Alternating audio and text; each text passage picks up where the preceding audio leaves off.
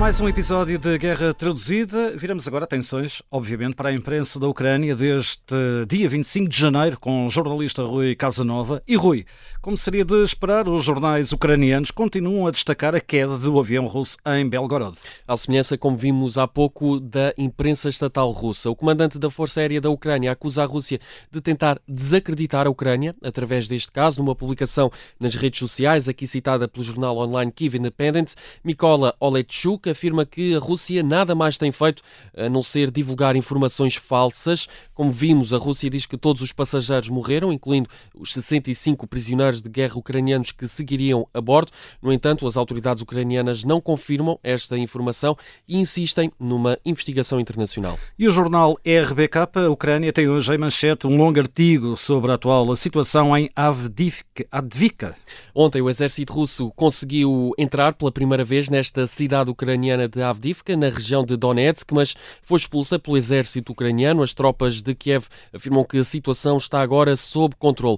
O jornal RBK destaca o seguinte título, passo a citar, o que está a acontecer em Avdivka, onde os russos exercem pressão e há novas ameaças às forças armadas ucranianas na linha de frente.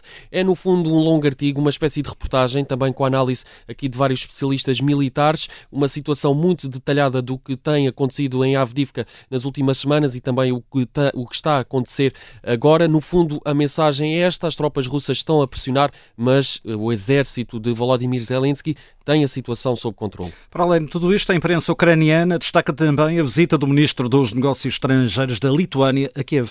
Sim, Gabrielos Landbergis anunciou nas redes sociais que chegou a Kiev esta manhã. Passo a citar: Estou de volta à capital dos europeus mais inspiradores que já conheci. Foi assim que o ministro dos Negócios Estrangeiros da Lituânia anunciou esta visita à Ucrânia. Mais uma, um, diz também que quer perceber como é que a Lituânia pode ajudar ainda mais Kiev. Eh, de recordar que recentemente, no dia 10 de janeiro, o presidente ucraniano Volodymyr Zelensky eh, visitou precisamente a Lituânia, eh, fez um périplo pelos Estados Bálticos, pelos Bálticos. Durante esta visita, o presidente lituano anunciou a Volodymyr Zelensky que Vilnius vai fornecer a Kiev um apoio de longo prazo no valor de 200 milhões de euros. Agora, o ministro dos Negócios Estrangeiros da Lituânia também visita Kiev. E hoje, Rui, é dia de apagar velas, é dia de aniversário de Volodymyr Zelensky. Faz 46 anos, está de parabéns o presidente ucraniano e o canal TSN tem um artigo em destaque que mostra Zelensky antes e depois da invasão. Passo a citar o título. Zelensky antes e depois da guerra, como mudou o homem que é aplaudido de pé pelo mundo inteiro. É muito curiosa a fotografia eh, de capa que. Já vi, interessante.